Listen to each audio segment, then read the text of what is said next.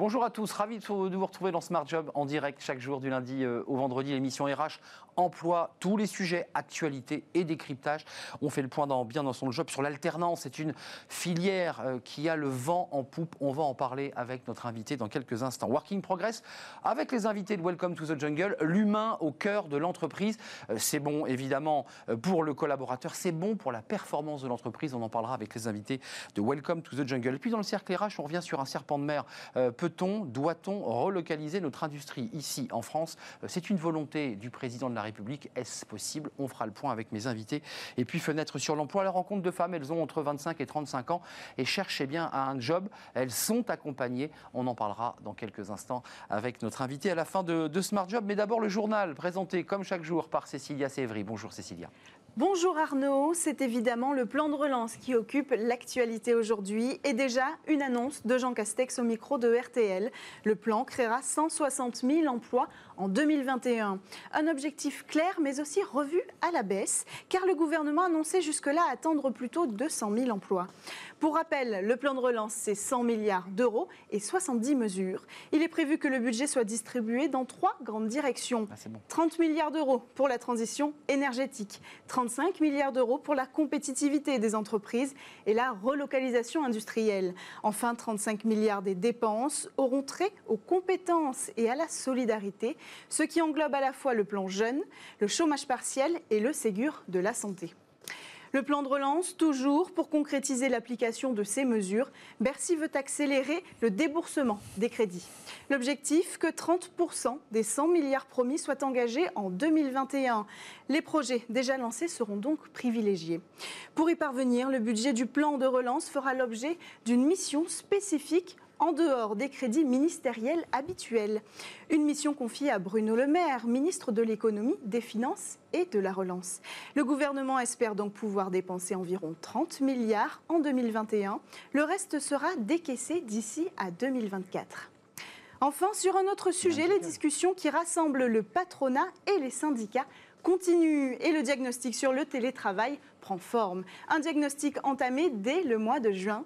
Hier, en visioconférence, le patronat a présenté au syndicat un premier texte de synthèse au programme trois grands chapitres. Les enjeux sociaux, économiques et environnementaux d'abord au niveau macro. Viennent ensuite les enjeux organisationnels au niveau de l'entreprise. Et enfin, les enjeux managériaux et RH au niveau opérationnel. Si le diagnostic avance, le nœud du problème reste le même. Le patronat s'oppose à une négociation en bonne et due forme réclamée par les syndicats. Mais selon plusieurs sources syndicales, la porte ne serait plus totalement fermée à une telle négociation. Prochain rendez-vous donc prévu le 11 septembre prochain. Voilà pour les informations d'aujourd'hui. Je vous laisse avec Arnaud Ardouin et ses invités.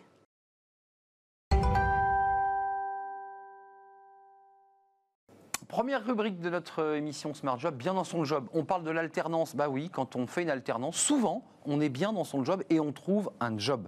Avec moi, David Isoard. Bonjour David. Bonjour. Merci d'avoir euh, répondu à notre invitation. Vous êtes directeur des relations entreprises à l'ISCODE, l'Institut supérieur des compétences de demain. Vous, balayez un spectre très large à l'ISCODE. Euh, c'est le marketing, la communication, le management, le développement commercial, les relations clients et les ressources humaines.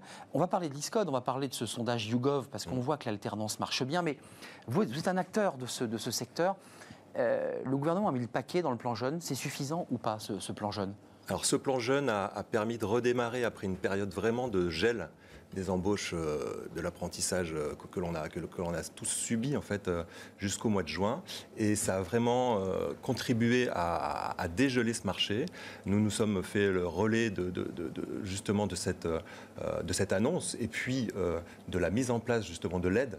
C'est des aides concrètes, hein, Ce sont des aides concrètes. Donc pour les entreprises de moins de 250 salariés, 8 000 euros sans condition. Au-delà de 250 salariés, à certaines conditions, notamment liées au, au, nombre d'apprentis, mais elles sont vraiment euh, encouragées et, euh, et, on a un, marché qui, qui vraiment euh, est très dynamique avec des entreprises qui avaient déjà l'habitude de l'alternance, donc qui ont pour la plupart redémarré leur recrutement, et d'autres qui ont découvert à travers ce plan de relance. Qui avait une possibilité. C'est ça, qui avait une possibilité de recruter des jeunes sous, certaines conditions, en étant aidés à la fois sur les salaires et sur la formation. Avant de voir le, sondage YouGov, ISCOD YouGov, un mot quand même sur l'état des lieux. Là, vous êtes évidemment à la tête d'une structure qui, a des, alternants. Mmh. Ça marche, il y a 700 000 jeunes sur le marché. Est-ce qu'ils ont là vos alternants au moment où on se parle, trouver une entreprise? Parce que le deal, c'est je vais à l'école, mais il faut que j'ai évidemment une entreprise. Alors c'est amusant que vous parliez de ce deal parce que c'est notre deal à l'ISCOT, c'est justement des études qui démarrent avec l'entreprise. Euh, nous avons donc une formation en digital learning qui nous permet d'avoir des rentrées tout au long de l'année.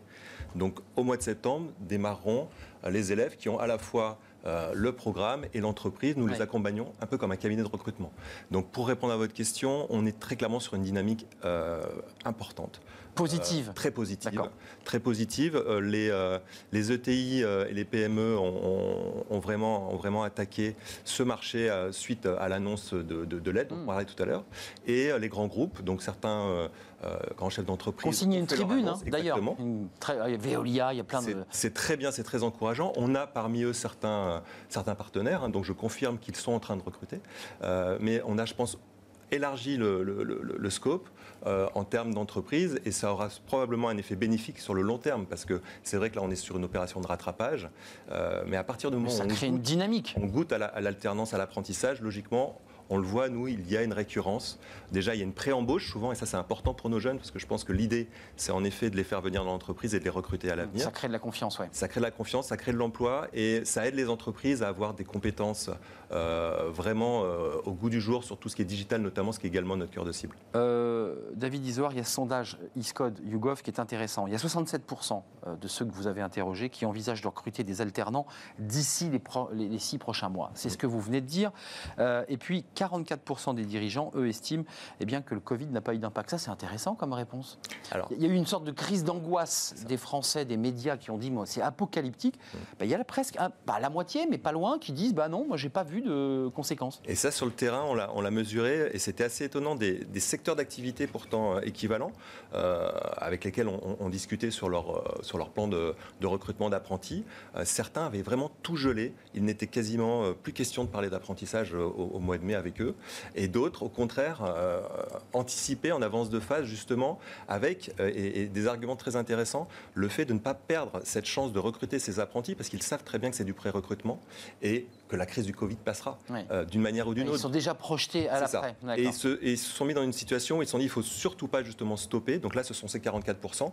On avait quand même les deux tiers, quasiment, qui étaient dans une phase d'hésitation, exactement, et le, plan de relance, le pied sur le frein. Et là, la relance, elle est, elle est repartie. Bah là, c'est ce matin, hein, donc j'imagine qu'ils sont devant leur poste de télévision ou euh, devant Twitter pour savoir, parce qu'ils sont, ils sont suspendus mmh. à ce plan de relance, c'est bien ça. Donc là maintenant, ils ont toutes les informations. On a cette fameuse loi de finances qui a entériné euh, l'aide euh, à l'apprentissage.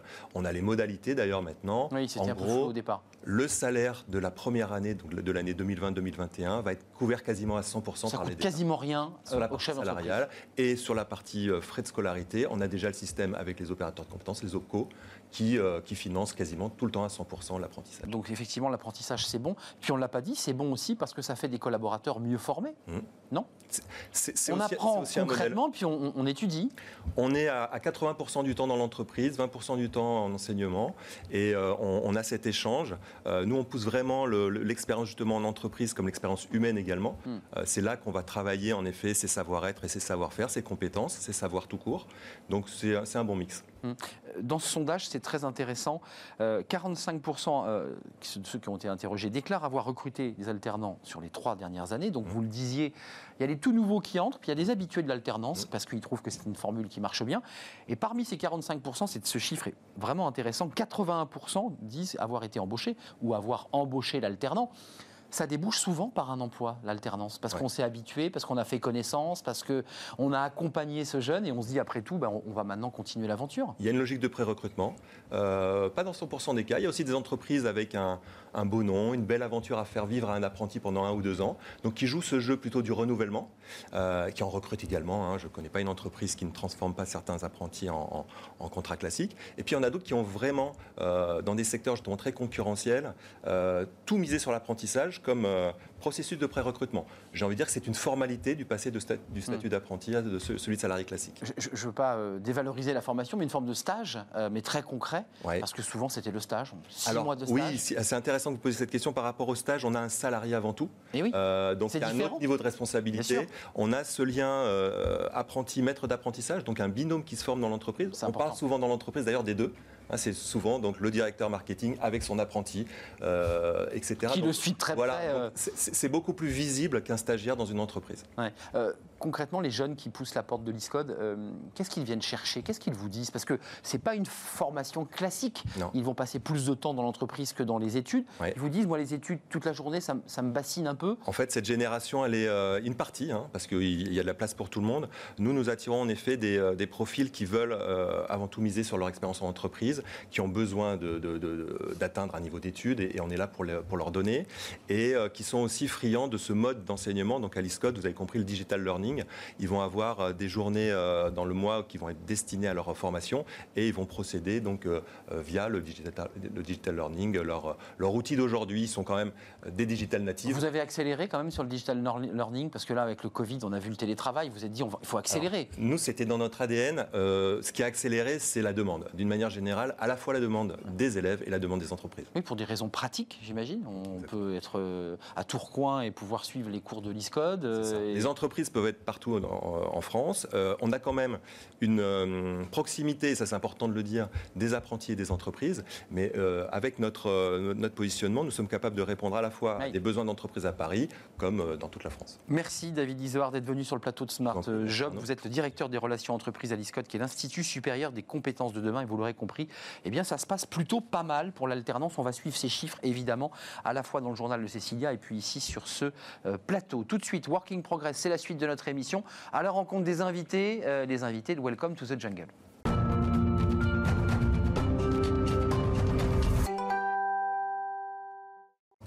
Working Progress avec les invités de Welcome to the Jungle, c'est notre rendez-vous. À la rencontre d'invités. Alors on parle beaucoup de l'humain euh, sur ce plateau dans cette euh, rubrique de la place de l'homme dans l'entreprise. Et on en parle avec Marie Rebérol. Bonjour Marie, euh, vous êtes alors vous y tenez beaucoup, vous n'êtes pas psychologue, on a parfois les psychologues, vous êtes anthropologue, c'est très important. Et vous nous expliquerez ce qu'est ce, ce, métier. Et fondatrice de Carré Pluriel.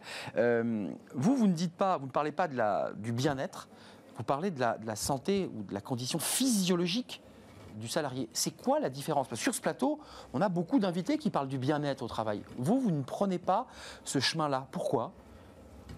Je, ne parle ni véritablement de bien-être, ni d'équilibre physiologique. En revanche, je trouve intéressant euh, d'analyser ce type de discours et ce type de pratique.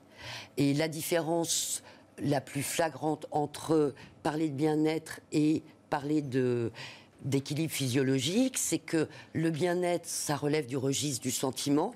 Je me sens bien, pas bien. Subjectif, en quelque sorte. Et euh, l'équilibre physiologique, ça relève du registre médical, très précisément, euh, de pratiques des infirmières. Depuis des décennies, on parle. Critères concrets. Voilà, on parle d'équilibre physiologique.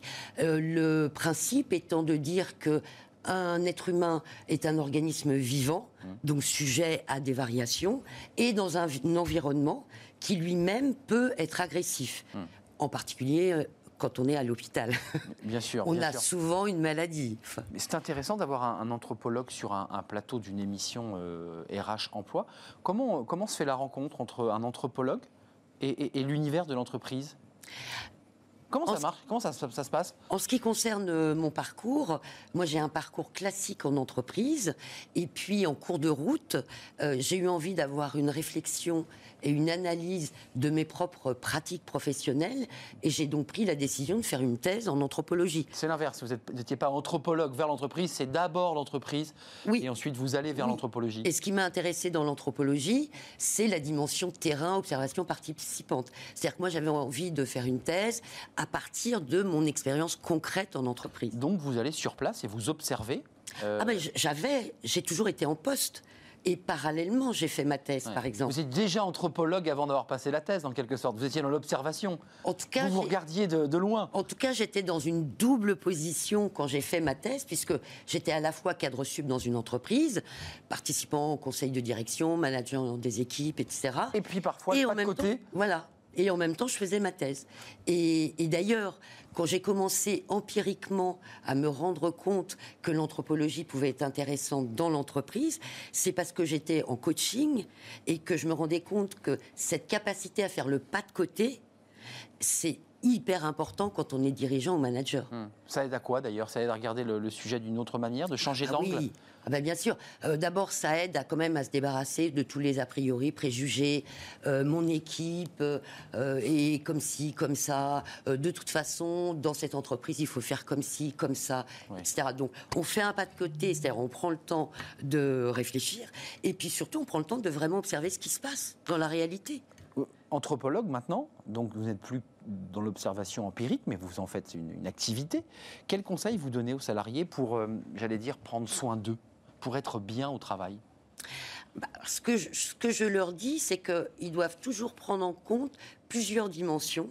Je parle dans le monde du travail, hein, et particulièrement de l'entreprise. Euh, il est important de prendre en compte plusieurs paramètres. Alors, si je prends le point de vue du salarié, il faut qu'il prenne en compte son métier, ses caractéristiques. Euh, parce que si vous êtes ingénieur ou si vous êtes manutentionnaire euh, C'est dans pas un. Mmh. entrepôt, c'est pas pareil. Donc il faut Physiquement physiquement, physiologiquement, psychologiquement, socialement et également. Donc il faut prendre en compte les caractéristiques de son métier, il faut prendre en compte les caractéristiques de son entreprise. Parce que si vous travaillez euh, chez Amazon en tant que manutentionnaire ou dans une PME, c'est pas pareil.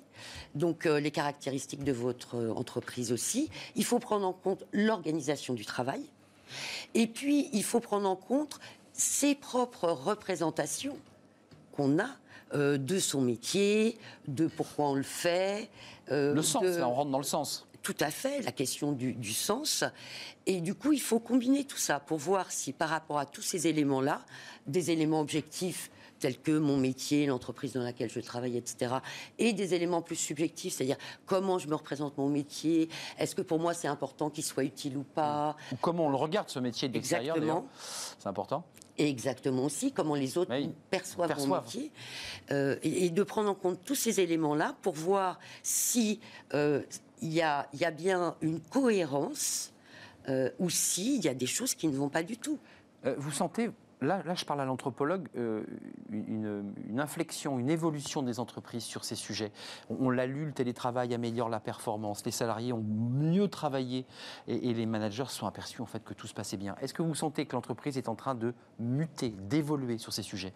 Alors, sur le sujet du bien-être, euh, qu'il est physiologique, ou sur le sujet du télétravail? Les deux, mon capitaine. À la fois le télétravail, j'ai le sentiment qu'il a accéléré finalement une prise de conscience de l'entreprise sur euh, faire attention à ses collaborateurs, faire attention à, à- l'état de santé des collaborateurs. Alors, j'ai envie de dire oui et non. Euh, C'est-à-dire, euh, quand même, la préoccupation du bien-être, c'est une préoccupation euh, qui n'est pas récente. Hum. Euh, je crois que si vous avez des salariés qui sont malades et déprimés, C'est pas bon pour l'entreprise, on est d'accord non, c'est compliqué. Ouais. Sans Covid. Sans, Sans Covid. co- Oui, on sans est. Covid. Oui, c'est quand même compliqué. Donc, vous avez intérêt à avoir euh, des salariés qui sont plutôt contents de travailler. Mais là, vous, euh, d'un dernier mot, le télétravail a modifié votre, votre approche d'anthropologue? Parce que ça a modifié aussi le rapport au travail.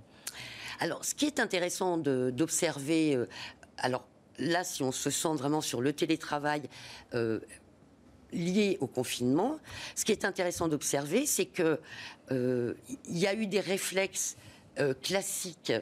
Euh, et parmi les grands flops euh, du télétravail euh, en confinement, il y a eu les apéros Zoom ou la multiplication des visios. Mais alors là, c'était Épuisante. et c'était vraiment le- la caricature de l'entreprise française, c'est-à-dire que euh, à la fois on essaie de mettre sous contrôle et il faut absolument que les gens se voient, se rencontrent, etc. C'est-à-dire, si l'individu n'est pas dans l'espace-temps de l'entreprise, c'est la panique totale. Merci, merci d'être venu sur le plateau. Malheureusement, le, temps a filé à toute allure. Vous reviendrez euh, dans notre débat, dans notre émission, parce que l'anthropologue, l'anthropologie est toujours un, élément intéressant. Vous êtes le pas de côté dans, nos sujets euh, parfois très sérieux. Merci Marie euh, Rébérol, vous êtes anthropologue et fondatrice de Carré Pluriel. C'est la suite de Working Progress. Vous connaissez notre rendez-vous. Travaillez demain à la rencontre d'un autre invité. Vous allez voir, on ne va pas être totalement dépaysé.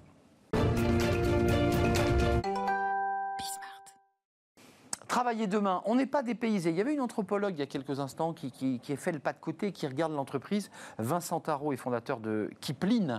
Kipling. Hein, pas Kipling. Non. C'est pas loin, vous avez retiré le G. C'est ça, exactement. Mais, vous y avez pensé à Kipling? Oui, on parle d'aventure. C'est ça, il y, a du Kipling dans Kipling. Voilà, exactement. Euh, vous êtes euh, éditeur euh, et fondateur de, cette société, éditeur de jeux numériques en santé. Vous êtes en province, c'est intéressant. Vous n'êtes pas une entreprise des start-up de la petite couronne parisienne. Vous êtes à Nantes. Exactement. vous, L'idée, c'est quoi? C'est de créer, développer, grâce à des, à des jeux, euh, pourquoi Améliorer notre qualité de vie au travail, c'est ça l'idée? Oui, exactement. C'est euh, ludique? Exactement. Euh, l'idée, c'est d'utiliser le jeu pour changer nos, nos, comportements.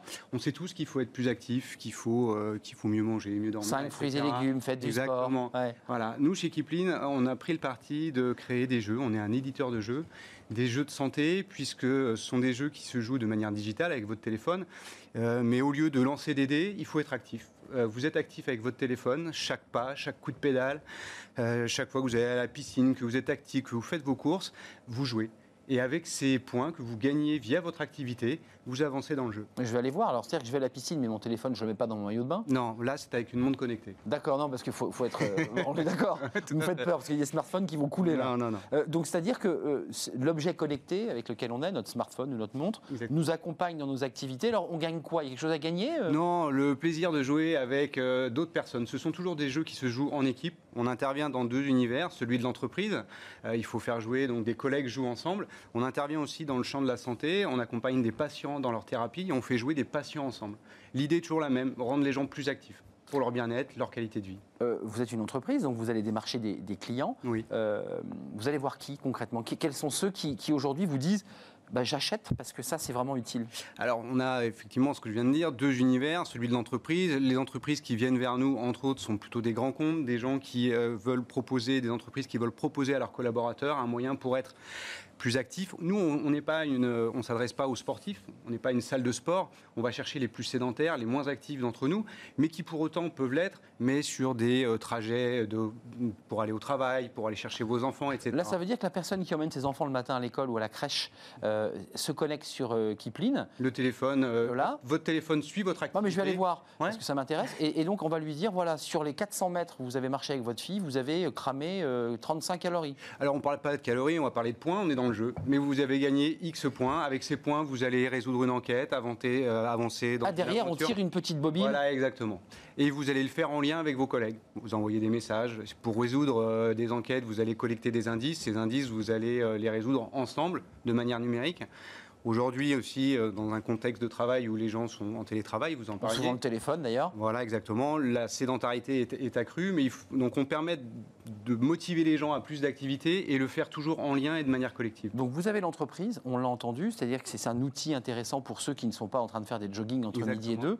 Puis vous avez aussi quoi, le corps médical qui s'intéresse Exactement. Euh, Aujourd'hui, euh, les malades chroniques, ce qui représente à peu près 20 millions de personnes en France, ont dans leur thérapie besoin d'être plus actifs, d'être plus en, en activité.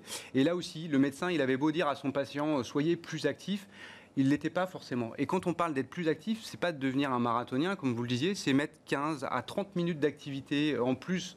Euh, douce Voilà, mmh. douce. Et donc, les patients sont des, euh, des, gens comme les autres, ils aiment jouer. Et donc, on a on fait des essais cliniques, etc. Mais on a montré que le jeu était un très bon levier. Ce que je vais vous demander. Voilà. Ça permet en fait de, réactiver finalement à travers le jeu des choses qu'on ne ferait pas si on nous l'imposait. Tout à fait. Le jeu aujourd'hui, on mesure qu'on euh, fait sortir du seuil de sédentarité, euh, qui est le seuil en deçà duquel votre inactivité euh, vous est néfaste. On fait sortir plus de 60% de nos utilisateurs de ce seuil-là, juste en les faisant jouer. Hum, Et c'est eux qui changent de comportement. Tout à l'heure, c'est intéressant d'avoir le profil de ceux qui viennent sur ce plateau. On avait une anthropologue qui venait du monde de l'entreprise. On aurait pu penser qu'elle avait d'abord été anthropologue. C'est quoi votre, votre parcours pour arriver à développer un, jeu euh, en direction de la santé et, du bien-être? Alors, euh, bah, le lien que vous allez le faire, parce que moi, moi aussi j'ai fait des sciences humaines. voilà.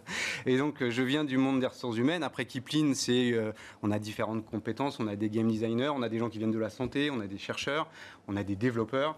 Euh, voilà, donc c'est une équipe qui est, basée à Nantes et qui. Euh, Mais comment vous réussissez à réunir ces personnes autour d'une table en disant tiens, on va créer un, jeu? Il y a quand même un moment donné où il se passe quelque chose dans votre tête. Bah, c'est ultra motivant de, euh, de lutter contre l'inactivité. ça a beaucoup de sens. On le fait avec une manière qui est inclusive, ludique. On crée beaucoup de bonne humeur avec le quotidien. On a des relations avec nos clients qui sont plutôt sympas, avec nos utilisateurs aussi. Donc tout ça euh, est fort de sens. Vous êtes comme les, grands, les grands jeux euh, internationaux, je pense à Fortnite, où tous mmh. les mois, euh, il faut proposer à ses usagers bah, de varier un peu les plaisirs, non faut, parce que sinon, au bout d'un mois, on a fait le tour, non? Exactement, donc ça fait partie de notre job au quotidien de créer des nouveaux jeux. Euh, de les tester, euh, de les améliorer. Donc, euh, nos utilisateurs jouent avec notre solution entre 3 et 6 mois. L'objectif, c'est pas du tout de les garder captifs dans notre solution, c'est d'induire un changement de comportement. Et après, ils sont autonomes. une fois vous êtes devenu plus actif, que vous l'avez ancré tous les jours, voilà, libre à vous. Euh, j'imagine que là, vous allez faire des, tableaux de bord, des analyses, des indicateurs pour euh, bah, dire à votre client, voilà, on a pris euh, ce panel de 50 salariés de votre boîte. On, peut savoir ce qu'ils ont gagné finalement ou c'est un peu subjectif, c'est impossible non, non, savoir? Non, non, on le suit très précisément. Toute notre solution traite la donnée, la data en tant que donnée de santé. Donc on analyse le comportement des gens, aussi bien le changement de leurs conditions physiques, mais aussi leur relation aux autres. Euh, donc tout ça. Jusque là. Tout à fait. Ça, ça, c'est quantifié, ça peut être géré par les datas. Tout à fait. La, relation aux autres est un levier très fort pour changer de comportement. Donc ça, vous amenez à votre client l'idée que ce collaborateur, alors vous n'allez pas jusqu'à. Non, je pas pas jusqu'à la personne. mais sur le global. sur le global. Mais donc on, peut savoir qu'il y a eu une perte de poids, qu'il y a eu. Euh, Alors non, nous c'est vraiment sur euh, que, l'ensemble, euh, combien de collaborateurs ont quitté le seuil de sédentarité, combien, comment ils ont évolué, à quel niveau ils ont été engagés dans la démarche, etc., etc. Hum, c'est passionnant. Vincent Tarot, merci d'être venu sur ce sur le plateau, invité par Welcome to the Jungle. Je le rappelle, vous êtes un invité Welcome, éditeur de jeux numériques en santé, basé à Nantes. Tout à fait. Skipline, K I P-L-I-N pour ceux qui voudraient. je peux y aller moi-même sans passer par. Euh, je peux aller jeter un œil et, euh, et, me connecter. Donc c'est gratuit pour moi si, j'y vais? Alors c'est gratuit pour l'utilisateur. La solution est toujours financée par son employeur, son établissement de santé, euh, son hôpital. Donc il faut que je demande à mon employeur de, pouvoir m'amuser avec votre, votre, bah, votre jeu éducatif. Merci d'être venu sur le plateau, Vincent Tarot, pour cette rubrique Travailler demain. Tout de suite, c'est le cercle RH. Après, évidemment, une courte pause. On va s'intéresser à l'industrie. Alors c'est du lourd. Est-ce qu'on peut euh, relocaliser notre industrie? Bah, Peut-être, puisqu'on a un haut commissaire au plan qui est arrivé depuis ce matin.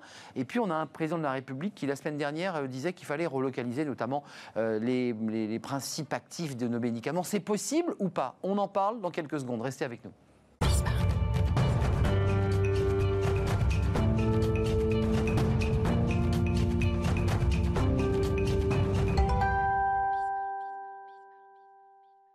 Le cercle RH, qui est notre débat quotidien, très heureux de vous, retrouver. Euh, vous êtes évidemment dans, Smart Job. Euh, faut-il relocaliser l'industrie française? Alors ça, c'est le serpent de mer. Moi qui fais des débats, j'en parle depuis euh, presque un quart de siècle. Est-ce que c'est possible? On va en parler. Il y a eu évidemment des, phrases malheureuses, on en parlera, celle de Lionel Jospin, l'État ne peut pas tout, à l'époque de Michelin. Il y a eu Alstom avec Arnaud Montaubourg. Et puis, et puis l'actualité nous rattrape parce que ben, il y a le plan de relance. il y a le haut commissaire qui va être nommé et qui va devoir eh faire une stratégie. J'imagine qu'on parlera beaucoup d'industrie euh, avec lui. Euh, et un président de la République qui dit ben, on peut relocaliser, c'est possible. Il était dans une euh, industrie pharmaceutique la semaine dernière. Il y a 15 milliards sur le plan de relance et il dit mais c'est possible, on doit le faire. Est-ce que c'est possible? C'est assez compliqué ce, sujet hein, parce qu'il y a 23 ans, Lionel Jospin disait l'État peut pas tout. On en parle avec mes, mes invités. Christine Duroux est à mes côtés. Merci d'être là. Associée senior chez Kea Partners et vous êtes vice-présidente de l'association des d'entreprise et progrès, les EDC, les entrepreneurs chrétiens. Merci d'être avec nous. À vos côtés, euh, et face à vous, Anaïs Volgilis, merci d'être avec nous. Vous êtes docteur en géographie de l'Institut français de géopolitique et consultante. C'est June Partners. Vous voyez, j'ai mis des S à chaque fois à Partners. J'ai pas, j'ai pas oublié. Merci. Vous avez écrit des papiers euh, assez instructifs sur la manière dont l'industrie doit se réinventer si elle veut euh, se relocaliser. Stéphane Bobo, merci d'être avec nous. Vous êtes CEO CE Innov 8. Vous êtes leader de la distribution 2.0 des produits et des services connectés. Alors vous avez une histoire assez incroyable dans votre parcours personnel. vous travaillez sur les smartphones, les accessoires, les objets connectés. C'est un sujet important parce qu'on nous dit qu'à chaque fois qu'on a ces objets, ça vient de Chine, que c'est pas possible de le faire en France. C'est un sujet. Juste un petit peu de politique, un peu de géopolitique. Vous, avez vu, c'est intéressant. Euh, il y a 23 ans, Lionel Jospin disait sur un plateau de télé bah non, l'État peut pas tout. C'était à l'époque où Michelin allait se séparer de plus de 1500 collaborateurs. Le débat était sur la table. 23 ans plus tard, on a un président de la République qui dit Moi j'y crois, je mets 15 milliards sur la table et je mets même un haut commissaire au plan. Je vous vois sourire. Euh, on est dans de la communication politique un peu déconnectée du débat qu'on aura. Ou est-ce qu'on est au cœur du sujet? Souveraineté ou mondialisation? Alors, moi, il y a 23 ans, j'ai commencé à, travailler, ce qui révèle mon âge, mais qui, aussi, euh, mais, qui, aussi révèle quand même le fait qu'aujourd'hui, euh, la question, il n'y a pas de vrai ou de faux. il y a eu, la mondialisation a amené plein de belles choses. Euh, elle a amené de l'innovation, elle a amené de l'ouverture. Euh, euh, l'économie des années 70-80 était très française, était-elle pour autant dynamique et innovante? On ne sait pas. Aujourd'hui, il y a plein de choses. il y a un truc structurel. On en parle plus longtemps. C'est quoi une économie souhaitable? Moi, je suis dans un cabinet qui travaille sur les notions d'économie souhaitable. Qu'est-ce que c'est? Bah, Les souhaitables, ça veut dire prendre en compte d'autres impacts que le, coût. ça, c'est la première chose. Et puis, conjoncturellement, le fait que ça a révélé aussi des fragilités. Et ça, je pense que euh, Naïs va en parler, euh, des fragilités extrêmes euh, de notre système productif quand, productif quand on est trop lean, quand on est trop, trop agile finalement. Hum. Vous ne voulez pas répondre à ma question sur l'enjeu du politique dans l'économie Parce que beaucoup de, gens du monde de l'économie disent Mais attendez, attendez, mais le politique, c'est nous qui gérons, c'est nous qui. On délocalise, on ferme une entreprise. On voyait récemment encore les images de Villevorde dans un documentaire consacré à Carlos Ghosn, c'était sur Arte avant-hier. On voyait ces salariés qui cassaient des portes, ils allaient perdre leur job, ils faisaient des voitures en Belgique.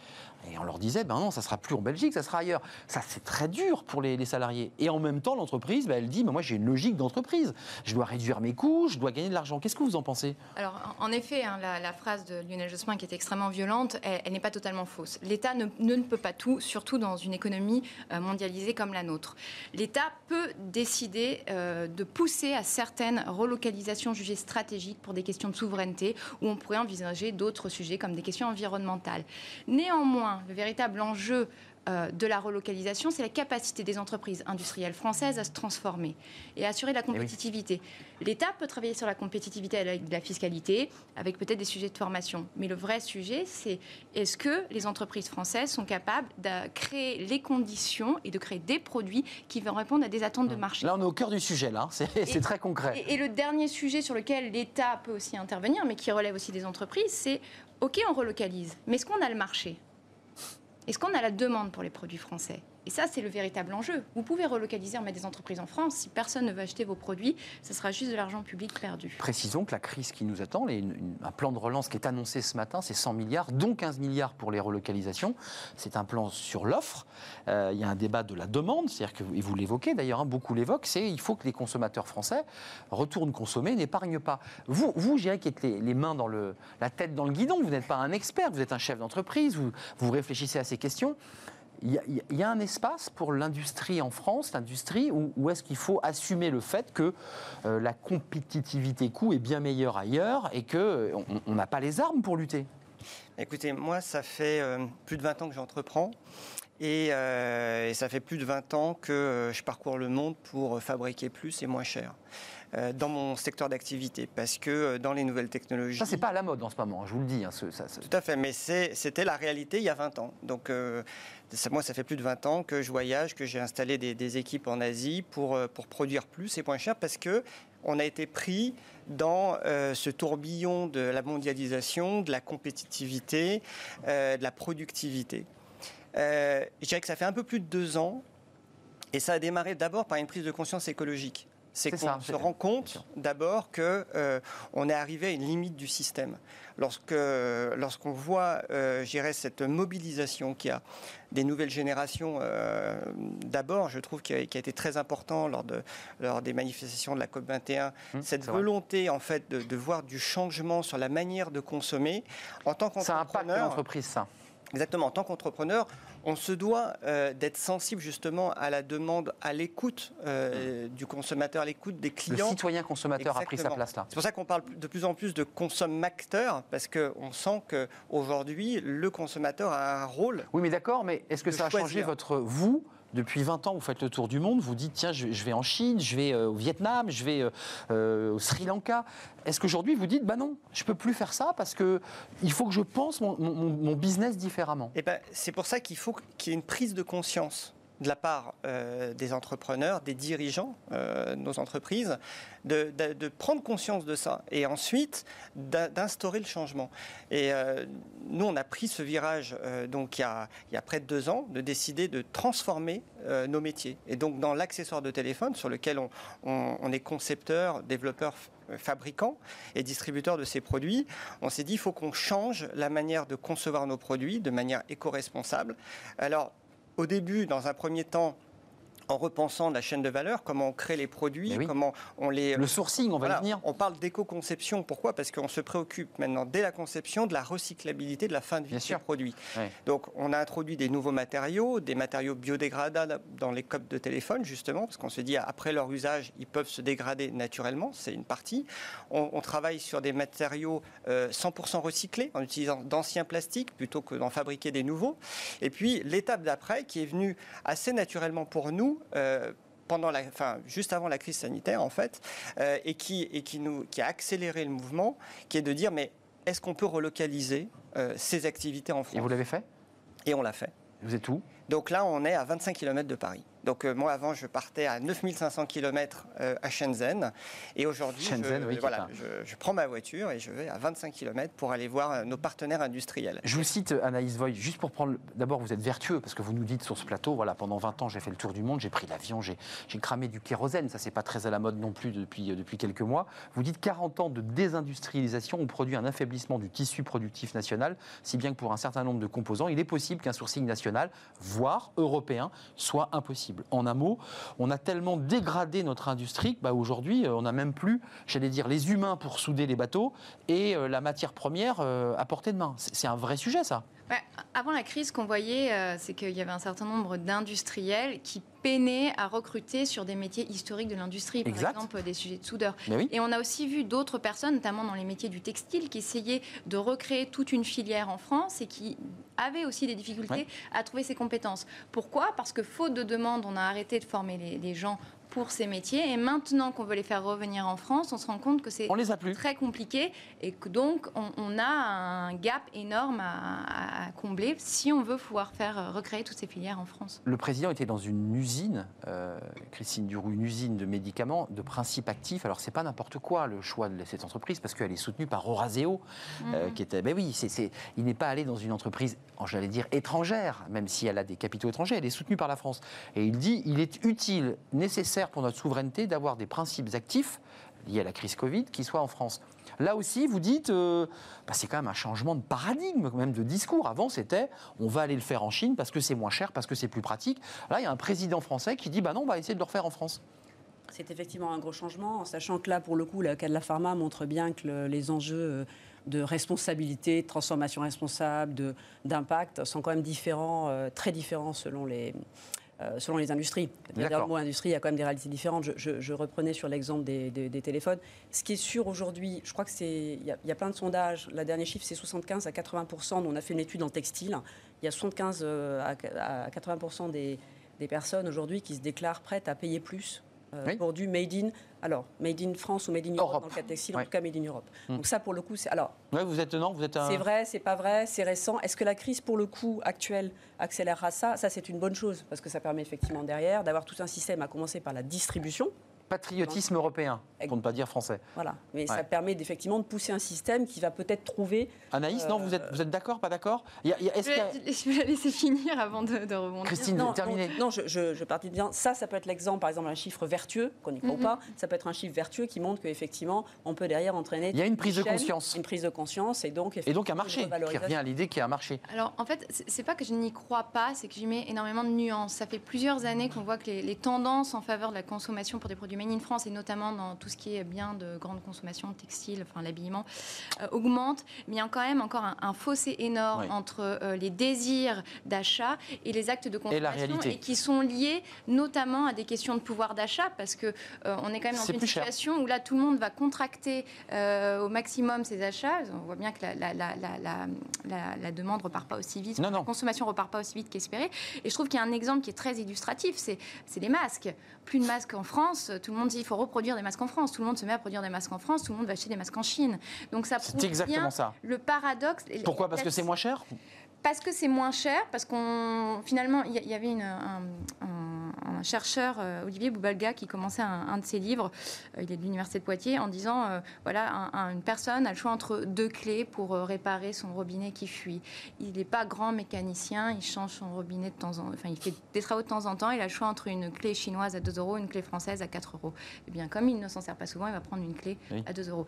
Et en fait, tout ce que tout cela pose, et après je laisse la parole aux mmh, C'est l'utilisation et c'est... Non, non, mais sûr, c'est l'usage. C'est l'usage qu'on fait eh du produit, et donc, si on va plus loin, ça va être une révolution de l'usage et repenser totalement les modes de consommation. On est entré dans la révolution de l'usage hein, sur plein de produits. Et, et, et, ça pose des questions en termes d'emploi d'une ampleur inédite parce mmh, que si on se met à louer des produits et plus à les acheter, mmh. on va en produire beaucoup moins. Et donc les volumes et les sites vont être repensés. Je vous ai lu, Anaïs, hein, il y, a quand même l'idée qu'aujourd'hui, pour créer de la valeur, retrouver de la valeur, c'est recréer des, des, services adossés au produit, c'est-à-dire mettre du service dans le produit, c'est-à-dire que, voilà, pour essayer de trouver de la valeur. Vous, vous avez muté, vous êtes à 25 km de Paris, donc vous n'avez pas fait les 9000 km pour nous rejoindre, mais 25, euh, et on vous remercie.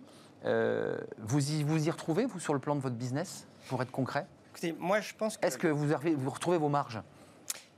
Écoutez, on a retravaillé tout notre modèle économique. Il a fallu repenser notre manière de travailler, de concevoir nos produits, d'industrialiser, d'avoir, de regarder finalement quels étaient les vrais avantages à relocaliser. Oui, c'est ça. Et on sait très bien que sur la partie coût, c'est un challenge, mais ça apporte énormément de flexibilité le fait de produire localement, on est beaucoup plus réactif. On peut travailler sur des petites séries plus facilement. Alors que souvent avec l'Asie, on doit lancer des grandes commandes. Et un sourcing plus pratique. Nos transports, c'est extrêmement lourd. Et les volumes financiers sont plus lourds.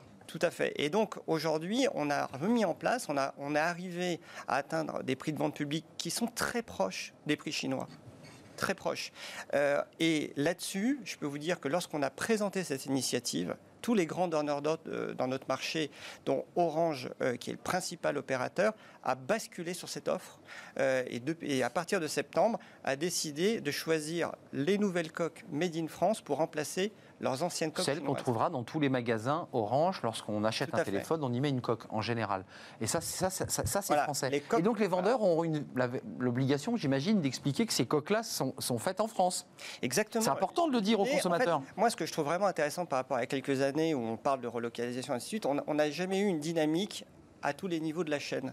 Là, euh, il y a une prise de conscience. Moi, je rencontre des, entreprises, des usines euh, qui ont la volonté euh, de se dire, OK, on est prêt à réinvestir à vos côtés. on, a, on, veut retrouver du, travail en local.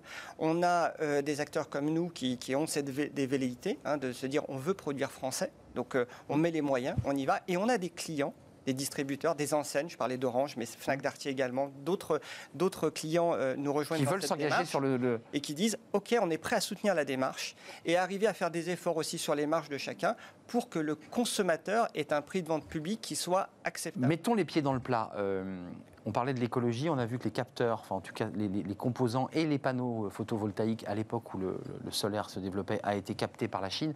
On a perdu beaucoup de choses comme ça. Je pense à la France et je pense même à l'Europe. Comment on fait pour reconquérir ces marchés? Est-ce que c'est un débat de fiscalité, c'est un débat politique où je dirais les acteurs politiques doivent dire on baisse euh, la fiscalité, on baisse le, le coût, les charges, parce que c'est un débat qui revient régulièrement, ou est-ce que le problème est ailleurs? Parce que la question va se poser sur plein d'autres sujets. On parle de la voiture hydrogène, on parle de la pile euh, sodium, ion sodium qui est en train de se développer, c'est plus le lithium. Est-ce que c'est de nouveau cette industrie-là va basculer vers la Chine? Ou est-ce qu'on est capable de la retenir?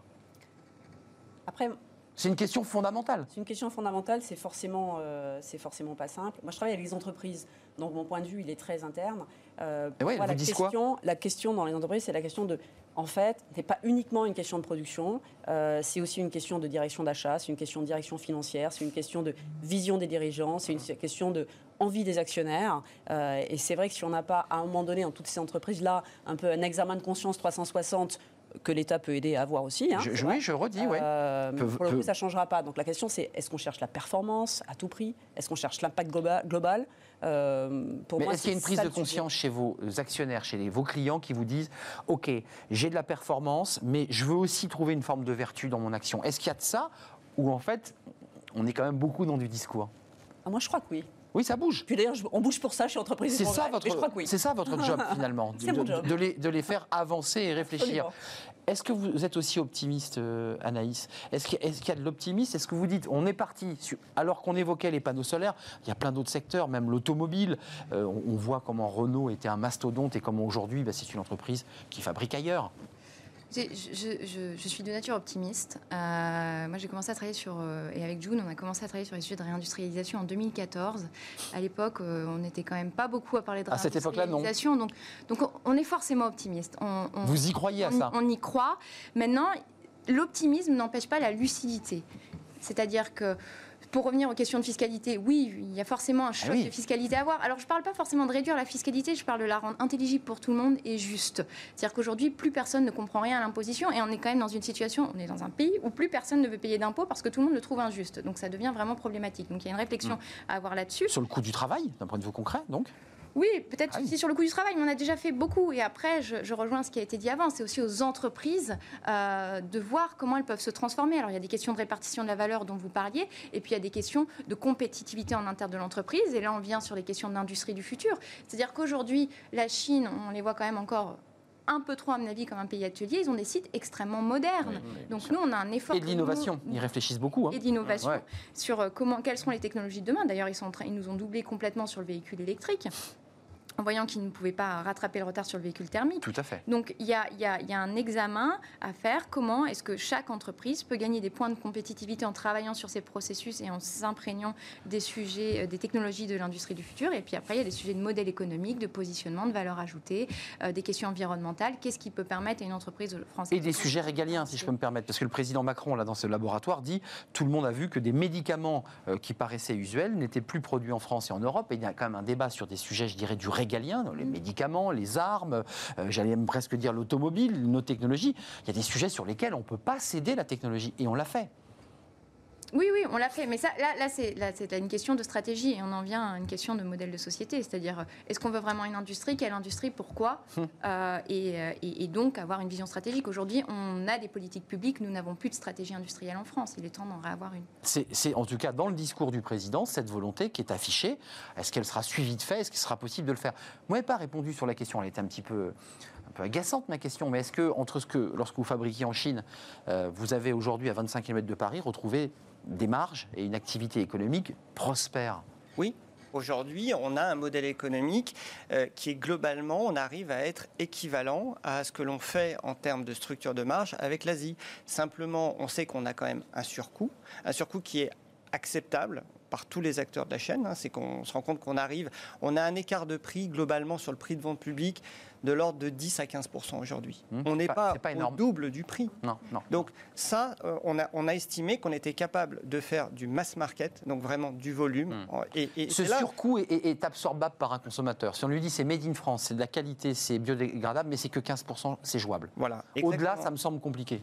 Oui, bah, ou plus dur. C'est là où en fait on, on, doit se battre tous ensemble dans la chaîne pour essayer de comprendre comment on arrive à avoir un modèle économique qui est viable pour tout le monde. C'est-à-dire que nous, il faut que l'usine avec laquelle on travaille elles vivent. Je veux dire qu'on arrive à comprendre euh, ces problématiques de coûts, d'investissement. Nous, on co-investit euh, avec, hum, avec nos partenaires pour les aider. Parce que c'est un des sujets sur la réindustrialisation, c'est qu'on a énormément de retard. Je veux dire, euh, pour, avoir, pour travailler, enfin, connaître bien l'Asie et, le tissu industriel en Asie, je veux dire, ils ont fait des investissements colossaux. Hum. Je veux dire, oui, c'est pas des vieux ateliers, hein, c'est très moderne. On s'est arrêté d'investir. On a arrêté d'investir en hum. France depuis des années dans l'outil.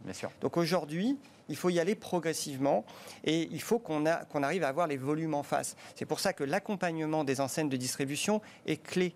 C'est-à-dire que c'est une volonté, pas seulement politique, hein, mais, mais, de dirigeants, d'enseignes, d'entreprises, de, se décider d'accompagner ce, mouvement pour recréer un volume d'affaires, de consommation qui permet de faire vivre cette chaîne. Ah. Et aujourd'hui, je vous dis, les enseignes, euh, les, on a fait une tournée euh, de, de toutes les grandes enseignes françaises. Il y a une vraie volonté en France de soutenir cette démarche-là. Donc c'est important d'être soutenu euh, et, de porter votre, votre action. Ah, il reste 30 secondes, mais vous êtes optimiste ou pas, Christine Duroux Parce qu'on vous sentait un peu entre les deux à travers les clients que vous accompagnez. C'est-à-dire qu'il y a quand même aujourd'hui, dans cette crise, un peu de quoi? D'hésitation?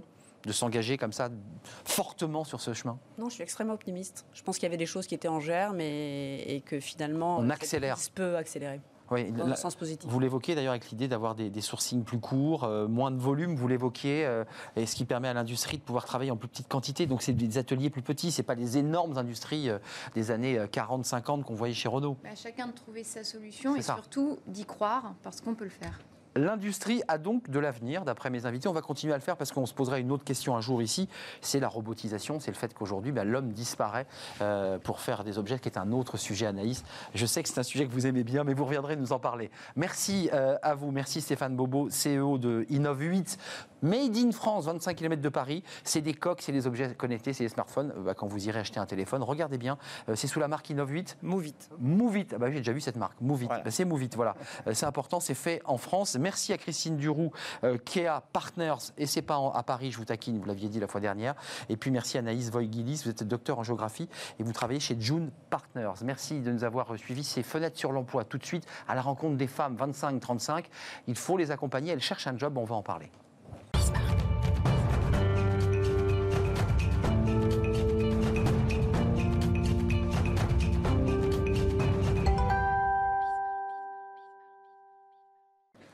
Fenêtre euh, sur l'emploi, bonjour, merci d'être euh, avec nous. J'en ai même, vous voyez, perdu euh, mes feuilles. votre, votre structure que vous avez créée, rappelez-moi le, nom, c'est. Le nom, c'est Girls Club. Girls Club. Parce que je suis allé sur votre site, alors c'est une boxeuse, alors on ne voit pas le visage, mais c'est une boxeuse. C'est quoi le message de Girls Club? C'est de permettre à des femmes de quoi? De 25, 35, de jeunes femmes, euh, de quoi? De trouver leur place, d'être accompagnées, de prendre confiance en elles, c'est ça? C'est un bon résumé. Donc Girls Club, c'est pour euh, les jeunes femmes et minorités de genre âgées entre 15 et 25 ans. Et l'objectif, en fait, c'est de les accompagner à, se connaître davantage, à identifier leurs talents uniques, euh, aussi leur mission de vie, vocation professionnelle. Et tout ça, en fait, a pour objectif de, de briser l'autocensure qui qui malheureusement règne davantage chez les femmes et les minorités de genre, et, et pour que justement puissent rêver plus grand et aller de l'avant et, et, briser tout ce qui est les stéréotypes liés à son genre. Ce sont des, jeunes filles issues des quartiers. Il euh, y, a quoi? Il y a une forme de stéréotype, de déterminisme? Elles ont une sorte de, de, peur d'aller voir le recruteur? Comment ça se passe? Qu'est-ce qui, se passe? Ce qui se passe, en fait, c'est que euh, ce qu'il faut savoir, l'autocensure touche davantage les jeunes femmes et les minorités de genre. D'ailleurs, si vous me le permettez, je vais juste m'arrêter euh, simplement sur le, terme minorité de genre. Oui, parce que vous répétez beaucoup minorité de genre. Alors ça, justement, parce que les valeurs inclusives et diversité sont très importantes chez nous. Et le fait d'avoir que le terme jeune femme n'était pas inclusif du tout.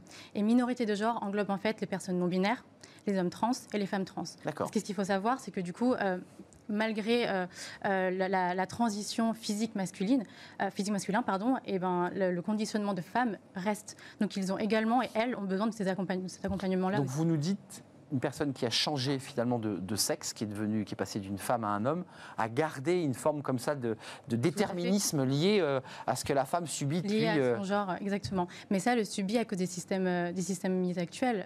et je parle de l'éducation en général, d'ailleurs, pas que l'éducation dans la famille. Bien sûr. Mais l'éducation, ça passe aussi par l'environnement éducatif. Et il y a des études qui le prouvent que des professeurs, justement, ont tendance à davantage interroger les garçons que les filles. Hmm. Et, on dit pourtant que les filles sont des meilleurs élèves que les garçons. Enfin, écoutez, il y a ce paradoxe-là, mais c'est eh vrai que euh, c'est tout à fait vrai parce qu'il y a des prises de conscience à ce sujet-là et par rapport aussi à l'éducation genrée des parents qui le font inconsciemment. Bien sûr. Euh, mais tout ça reste et, ça, c'est prouvé du coup euh, avec tout ce qui se passe, notamment avec ce qu'on peut voir actuellement. Il y a des études qui montrent que 88% des jeunes filles en terminale euh, prennent les voies euh, santé et sociale, hmm. contre 8%. Les métiers de femmes, quoi, de filles. Les métiers catégorisés de féminin, exactement, de féminin. Alors que du coup, ça, quand on regarde plus loin, en effet, il n'y a que 10% ou 16% de femmes dans la tech. Donc tout ça, ça, émane de l'éducation et ça, les études le prouvent. Vous allez nous dire en quelques mots, évidemment, le parcours que vous proposez à vos, mhm. aux personnes. Euh, c'est Girls, Girls Club. Girl Club. Vous avez pensé à Fight Club, non, j'imagine Parce que vous mettez une.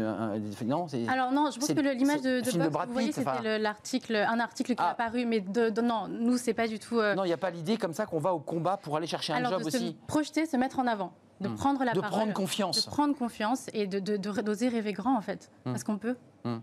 alors, vous les prenez par la main, c'est quoi le programme que vous alors, proposez On a trois programmes qu'on met en place et des événements. Donc, je vais vous les citer rapidement. Mais le premier programme, ça les aide justement, c'est un parcours de 4 jours qui les aide à identifier leurs talents. Parce que c'est quelque chose aussi dans les bancs de l'école de 0 à 18 ans. De façon générale, les jeunes, on ne se pose pas avec eux ou avec elles pour identifier leurs talents uniques. Et on en a tous ça c'est sûr. Bien sûr. Euh, donc ça c'est pour les, aider à identifier tout ça. Deuxième parcours, c'est le Mentor Matching, qui est un, programme de mentoring sur mesure et qui a pour but de sensibiliser à la mixité des métiers, surtout dans les, dans les domaines pardon, où il y a peu de femmes et aux minorités de genre qui sont représentées. Euh, et, enfin, on a un parcours qui s'appelle Stronger Together et qui a pour but en fait de euh, connecter toutes les générations du monde et pour créer justement ces opportunités à l'international. C'est très intéressant. S'ouvrir sur le monde. Plus loin, exactement. Vous avez ouvert, c'est important de le dire, une, votre association, parce que vous êtes une association, un, un crowdfunding, comme on dit chez Kiss Kiss Bank. Euh, donc c'est intéressant, il faut aller donc sur, sur le, le, site il si faut vous aller sur le site, tout à fait. Donc pour, pour donner, c'est important. Oui, tout à fait. Et, vous, votre parcours, rapidement, il reste 30 secondes, mais vous êtes toute jeune. Qu'est-ce qui vous pousse comme ça à vous battre pour ces jeunes filles transgenres? J'ai 28 ans. C'est jeune C'est jeune, tout à fait. D'accord. Euh, alors, euh, par rapport à l'âge, c'est vrai que j'ai encore un peu de. Voilà, je, trouve qu'on ne doit pas minimiser une personne par rapport à son âge. Mais oui, en effet, j'ai 28 ans, j'ai 10 ans de communication derrière. Et, euh, j'ai juste eu envie d'avoir un impact social plus intéressant, plus constant en fait. Et cette, ce stéréotype-là, je l'ai vécu. Donc c'est un vécu personnel et un constat généralisé. Bien sûr, j'entends bien. Et les jeunes filles qui poussent votre porte, ce sont des jeunes filles qui sortent de leurs études, qui hésitent à entrer dans une, filière, en deux mots Alors en deux mots, donc ce sont les tout étudiants, euh, lycéens, lycéennes euh, en décrochage scolaire, mais aussi ceux qui sont déjà actifs et actives, et qui ont peut-être un doute et des questionnements, etc. sur, euh, sur leur parcours. Valérie Aguila, présidente de l'association Girls Club. Voilà, avec la passion et l'envie qui vous anime, parce que vous êtes, vous êtes punchy, comme on dit. Allez euh, sur le site de Kiss Kiss Bank Bank euh, pour euh, ben, les aider, parce que ça touche des jeunes filles, et pas que des jeunes filles, aussi les transgenres, tous ceux qui parfois sont sur le bord du, chemin. Merci à vous, merci à mes invités d'être restés jusqu'au bout. Smart, Smart Job, c'est fini, mais on se retrouve demain, bien entendu. C'est le cercle des experts. Là, on fera un point, évidemment, sur le plan de relance de manière plus détaillée. merci à vous qui nous regardez et qui réagissez sur tous les réseaux sociaux. Évidemment, on, suit et on, on, répond la plupart du temps. Merci à vous, merci à l'équipe, merci à Fanny Gressmer. Nous sommes très en retard. À demain.